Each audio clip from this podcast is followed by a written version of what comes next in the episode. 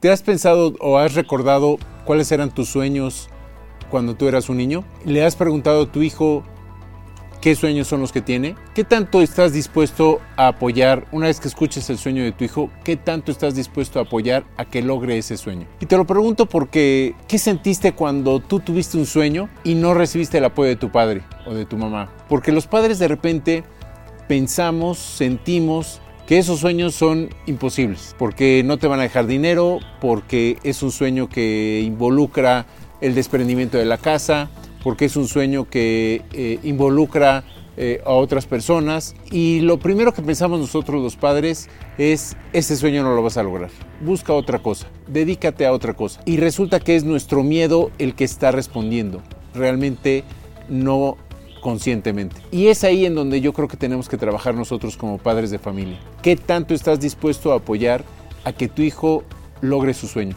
No importa si ese sueño implica no tener muy claro si va a generar o no dinero de eso, con quién vivirá o en dónde vivirá. Simple y sencillamente hay que apoyarlo, darle esas herramientas. ¿Qué tanto estás dispuesto a apoyar a que tu hijo logre ese sueño? Yo soy Edson Prudón, déjame tus comentarios y en qué Travel somos apasionados por dejar huella.